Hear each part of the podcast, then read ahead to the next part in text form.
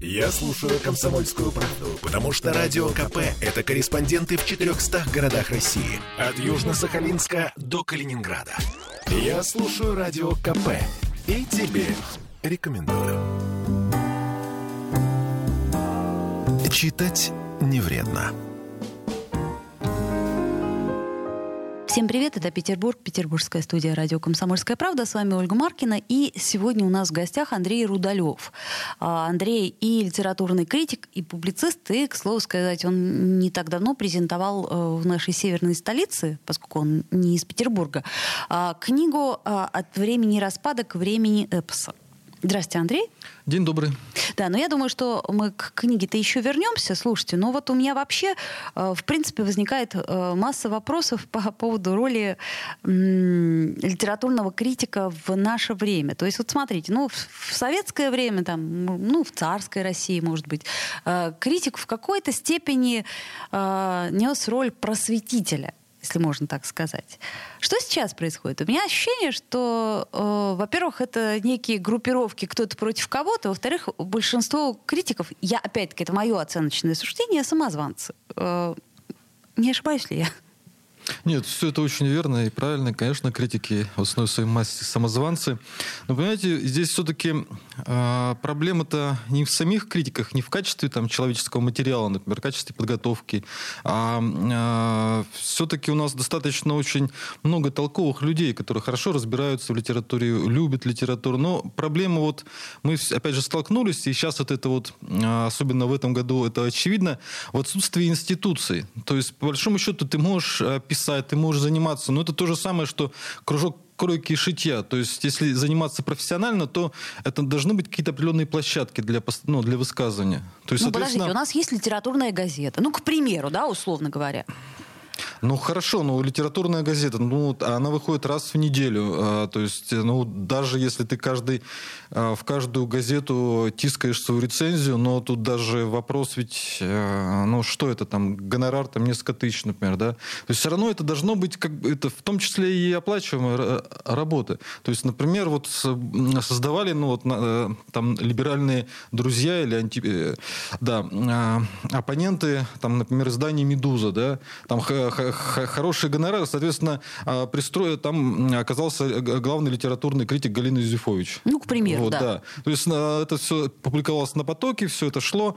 Понимаете, здесь все-таки вот создание какой-то определенной институции, это очень важно, потому что место, где писать. Ну вот у нас, на самом деле, вот вы назвали литературную газету, но вот я вот сейчас написал за тут за две недели пару рецензий. Сейчас хочу вот третью, да, э, написать на новый роман Александра Пелевина. Ну, в принципе, я вот его читаю, он меня захватывает, мне очень нравится. Но я понимаю, что вот я две э, рецензии отдал в ту же литературную газету, и сейчас вот эту третью, я не знаю, куда ее пристроить. Это, то есть ну, нет площадок, нет. Есть какие-то полупрофессиональные между собойчики, ну такие, такие вот какие-то песочницы. Но, но вот это скорее кто-то против кого-то дружит. И причем это совершенно явно выражено, ну на мой да нет, взгляд. Ну это даже хорошо, когда кто-то против кого-то. Это все, все нормально. Это такая вот э, группировки, это вот такая ну, определенная литературная возня.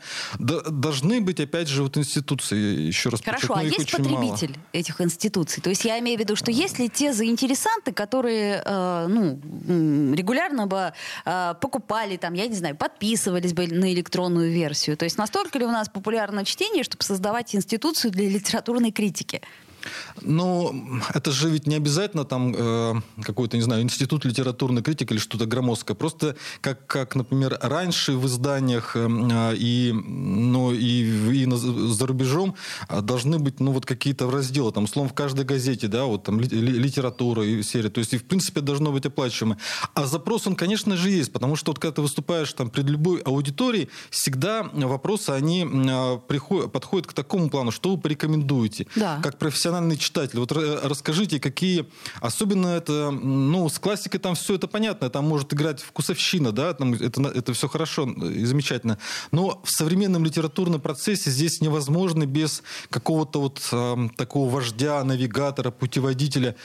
И вот я просто сам помню себя, когда я там в начале нулевых вот из, э, из классики, из древнерусской литературы входил в современный литературный процесс. Это был очень сложный период. Я э, там постоянно хотелось убежать отсюда, потому что ты идешь, ну, как по минному полю, а, без рекомендаций, без всего, там, открываешь одну книгу, ты разочаровываешься, думаешь, ну, вот это Значит, все вся литература современная да, плохая, да. То есть как вот сейчас многие, кстати, и думают. Впасть в такую тоску, нигилизм, это очень легко. Поэтому вот здесь вот эти какие-то вот э, осторожные вот такие а, направленческие действия необходимы. И, конечно, литературная критика нужна. Но здесь, знаете, опять же проблема. А проблема в нашем литера... организации литературного вот вообще пространства, дела, процесса. У нас сейчас, на самом деле, самая основная такая вот э, литературная институция, вокруг, э, как, знаете, как солнце, да, вокруг которого все крутится, это издательский печатный станок.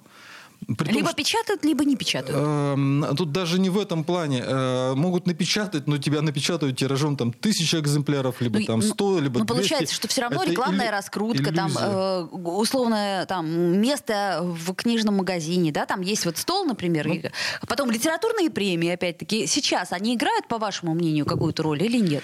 Ну, они играют, и они нужны, но вот, но все-таки я опять же вернусь к тому, что все, э, основное вот это солнце вот в этой э, книжной э, литературной системе нашей, это издательский станок. Притом мы все понимаем, что издательский бизнес у нас монополизированный. То есть там 90% э, вот этого издательского станка основной, вот он держит практически весь вот литературный рынок. Поэтому, понимаете, поэтому и очень много таких эксцессов, много проблем. Я вот тоже обратил внимание, что там еще лет 10 назад такая стала но прогрессивная тенденция, как идеологическая литература. То есть это вот те самые вот эти либеральные штампы, которые мы вот э, смеемся и, и видим из, из раза в раз э, транслируются в, в современном кинематографе, да, ну это вот такие штампы Левиафана, либо штампы о Великой войне, где там особисты, э, заградотряды и все. В принципе, вот эти все образы, они вот такие идеологические штампы, они приносятся в литературу, а литература монополизирована, идеологизирована, и вот это вот получается такая вывернутая реальность. И это очень такая большая проблема, и поэтому сейчас, мне кажется, нужно вот создавать такую вот, тем более вроде как есть э, время шанса, создавать систему противовесов всему этому. Интересно. А, Андрей, а вот почему литературные критики э, в большинстве своем хотят быть писателями? Ну, я не знаю, там, Пустовая, там, Ганиева, ну, кого еще можно привести в пример? Ну, многих. В чем суть? Ну, я не, не берусь тут за мотивацию каждого. Ой, ну, когда ты рассуждаешь о книге, да, ты когда ты говоришь, и все равно тебе хочется. Проще и, самому и, написать. Ну, и проще. Ну, ты уже вроде кажется, что ты знаешь, как это делать. И ведь, опять же, мы обратим внимание, что сейчас очень много а, профессиональных филологов тоже идут в литературу, да, пишут да, книги. Да, там, да. А, Евгений Водолазкин, Андрей Ствацатуров. Да. В принципе, тоже Захар Прилепин, у него уже филологическое ну образование. Ну, да. Вот. Это, это, это, конечно, плюс, но часто возникает такое вот эти э, вещи, когда филолог, ему кажется, что он знает, как писать, и получаются такие тексты конструкции. Вот и в них интересно филологу бродить, как по лабиринту, да, вот там в поисках Минотавра или в, э, бегая от него. Но для читателя это такой, ну, он про прочитает, пожмет плечами, ну, может быть, да, прикольно. Ну, не более такое, того. Да, не более того. И все-таки, опять же, художественный текст э, – это очень мощное такое приложение сил сил э, психологических, эмоциональных. Вот э, это, по большому счету, это определенная смелость. Определенная смелость. При том, что, да, при том, что я считаю все-таки, что тот же автор, писатель, а, он является, ну, как бы он проводником каких-то текстов, да, которые его роль. Ну, в, в идеале хотелось бы. Ну да, да. Вот смотрите, книга «Четыре выстрела». Э, вы э, писали там о Прилепине, Шергунове, насколько я помню, Судулаеве и Сенчине. Э, вот по прошествии времени вы и, и сейчас считаете, что это четыре ведущих писателя? Ну, можно расширить, ну, там, сделать 5-6 выстрелов, да. А, ну, конечно, Михаила Елизарова, да, можно вспомнить. Безусловно. Андрея Рубанова. Нет, есть и, и, и, в книге там вспоминаются масса, масса имен.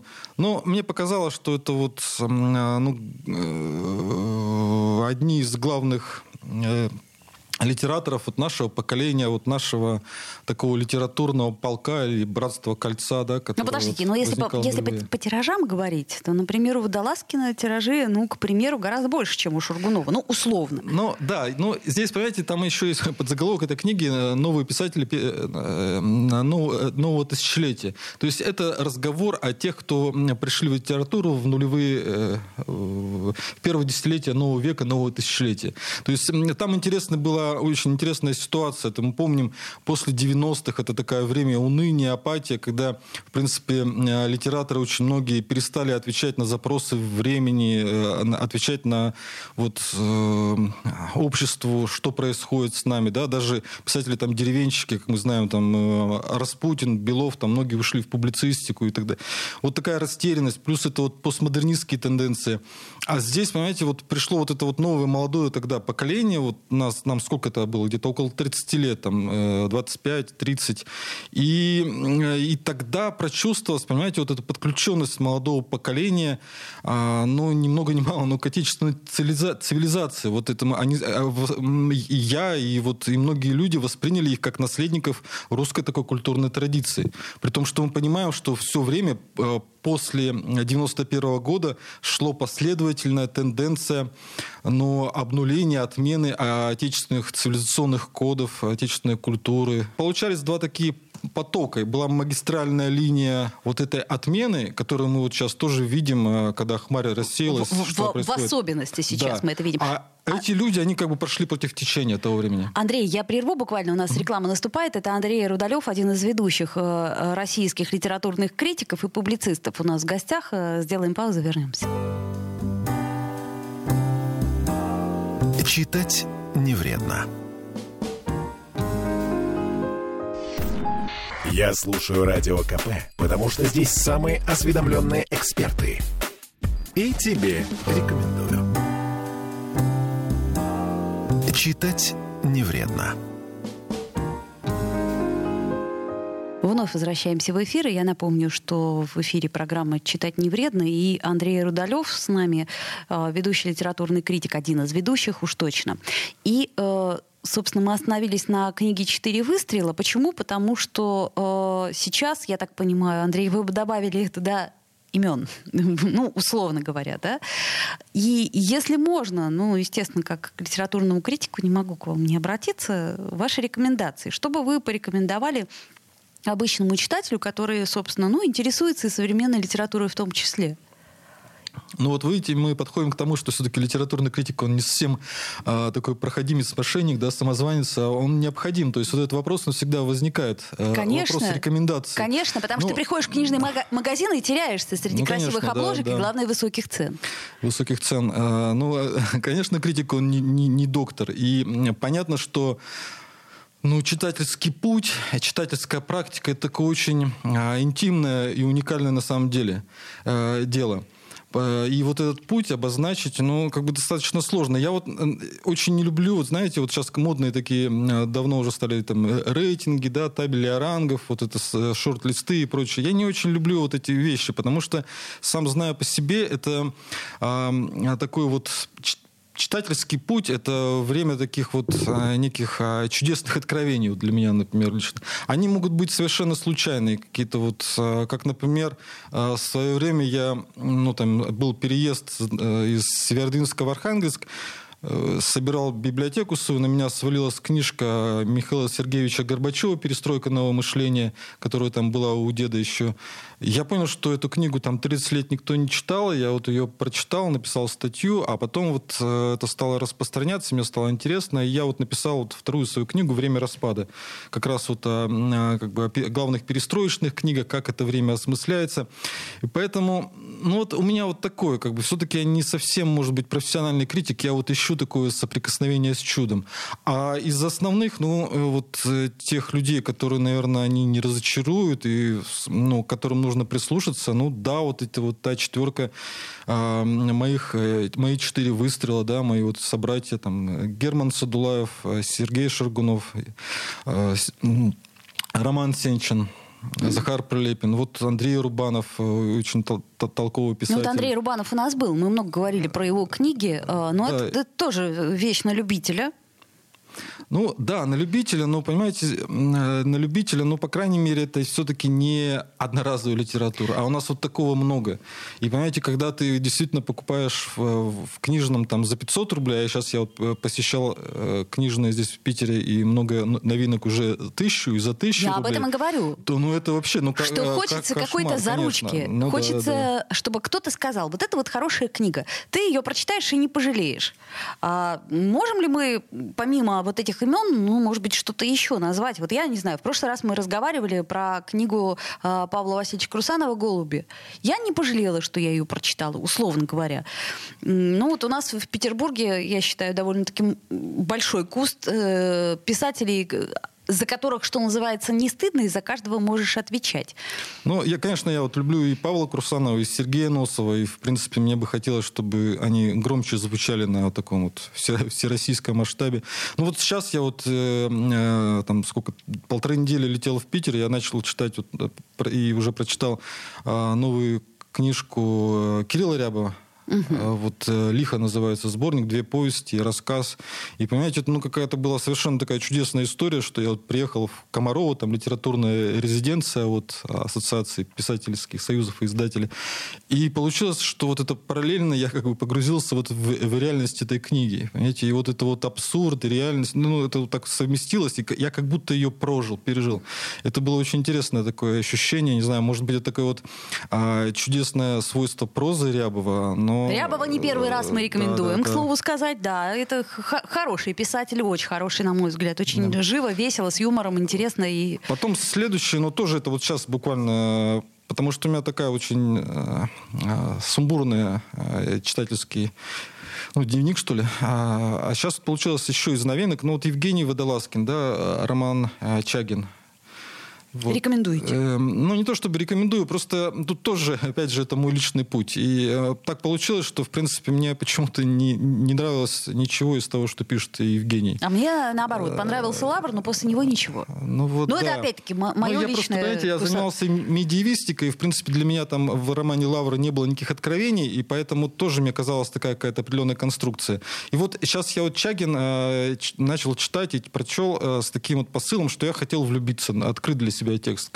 Но, к сожалению, не получилось. Это вот такое, э, ну не то, что разочарование, там хорошая такая литературная игра, все это. Но вот чего-то такого живого не хватает, что, например, вот есть у Ряба вот это вот э, ху- ху- ху- ху- хулиганство, вот это вот погружение в когда ты действительно можешь потерять гол- голову и погрузиться вот в текст. А сейчас Александр Пелевин, а, «Гори огнем», а, вот тоже очень хороший и, наверное, наверное, важный текст для нашей современности. Это он обращается к времен Великой, э, времени Великой войны, говорит о феномене предательства, вот эта властская армия, вот эти вот рассуждения. Очень важно, потому что действительно наше время ну, как бы современность э, дает очень много, э, очень большое знание истории. И вот сейчас все это тоже раскрывается. Я понятно. думаю, что Значит, стоит прочесть. Значит, Александра Пелевина тоже рекомендуем. Ну, конечно, да. Хорошо, понятно. А, что еще я хотела спросить? Вот смотрите, э, мы тут э, с Вадимом Левентарем как-то говорили по поводу э, сложившейся тенденции такой интересной страдательной прозы, например, там «Маленькая жизнь», «Зулиха открывает глаза», кто-то там «Отец смотрит на запад», если я не ошибаюсь. И вот, вот это вот все, оно очень похоже э, своей тенденцией страдания и при этом абсолютной э, э, отсутствием, как это сказать, героя. То есть он вроде как есть, но его вроде как нет. Вы не заметили этой тенденции? Из чего она выросла вообще? Ну да, вот сейчас это вот литература травмы, вот это вот а, расковырять свою болячку, наблюдать за этой болячкой, да, потом ее ковырять, это вот коросту. Так, а для дальше. того, чтобы что? А, Ну, понимаете, вот сейчас сложилась все-таки такая немножко а, система, когда мы, э, ну вот люди индивидуальности, да, и а, нам говорят, что вот а, ты такой уникальный, ты замечательный, ты себе. пришел в этот мир, да, ты сам Потому по себе. ты и есть потом каждый писатель хочет себя показать, понимаете, вот, вот он, вот он, я пришел, до меня не было, после меня, посмотрите на меня, Я вот как вот, не знаю, как Исаакиевский собор здесь возвышаюсь, и вот прикосни, ну, прикоснитесь ко мне, к моей, моему, к моей красоте, да, к моим проблемам. Ну, а с другой стороны, понимаете, когда ты вот начинаешь погружаться в этот текст, вот, травмы, вот эти вот болячки расковыренные или там надуманные, ты понимаешь, что ну, как, оно ну, не имеет никакого смысла. Такая вот э, одноразовая эмоция, которая не проникает вглубь.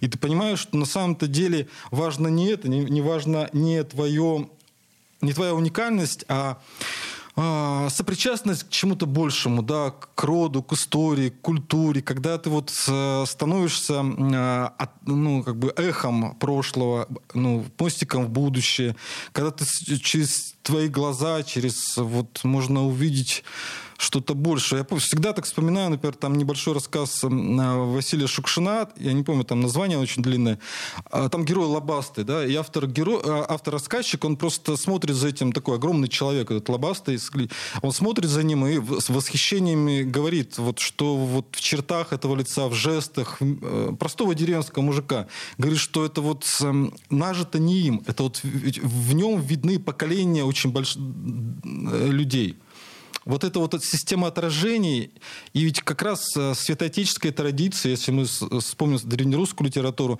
то как раз э, красота — это вот есть отражение первообраза. Это как раз вы, насколько я понимаю, про рассказ, как мужик э, переплавлял да, через да, реку да, Волга да, козу да, и капусту. Я все время забываю. да, да, просто вот длинное помню, название. Да. Но, э, к слову сказать, есть книги, которые можно в любой момент раскрыть, да, и ты поймешь, насколько это все до сих пор живо, чудно и актуально. Конечно.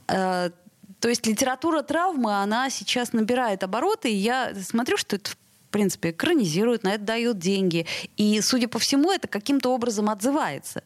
Но, как мне кажется, эта литература, она э, не дает толчка. То есть вот для меня, для читателя, вот что я должна... Хотя, может быть, это и не задача литературы. Нет, ну литература травмы, это, понимаете, она, конечно, отзывается, потому что это, э, литераторы используют такие вот запрещенные приемы. Ну, вот, бедные услов... детки, да? Бедные детки, да, там показать, как мучают там котенка, ну и вот это ты, ты начинаешь переживать, конечно, да. Но дает, э, должно давать же что-то взамен, конечно, какой-то свет. Обязательно должен быть свет. То есть, понимаете, вот, например, опять же, вот если вспомнить э, ту четверку, о которой я говорил, там Роман Сенчин, вот где-то он в нулевые выстрелил э, книгой Елтышева, да, романа, он до сих пор пересдается и так вот прозвучал. Понимаете, вот такая вот э, э, роман такой полный безнадеги, да, все вроде все плохо, плохо, плохо, а в финале, ну, пока, может быть, это э, свойство моей психики, найти всегда что-то светлое, да, а в финале рождается ребенок, э, вот, как ну, нас, наследник, даже он не знает свою фамилию, ну, ничего, но у него, по крайней мере, есть шанс. И вот это вот такое эм, светлая такая искринка, она вот возникает в книге, и это действительно, понимаете, это ты воспринимаешь всегда как чудо. Да, мне, честно говоря, тоже очень важно, чтобы был какой-то живой, живой яркий момент, на который ты можешь, вот, закрыв книгу, положиться, чтобы у тебя оставалось вот это вот чувство, что ну, не все так страшно, не все так безнадежно. Ну, конечно, да. А, Андрей Рудолев и его рекомендации. Андрей, я надеюсь, вы приедете к нам еще и обязательно пригласим на все ваши презентации. Спасибо за разговор. Спасибо.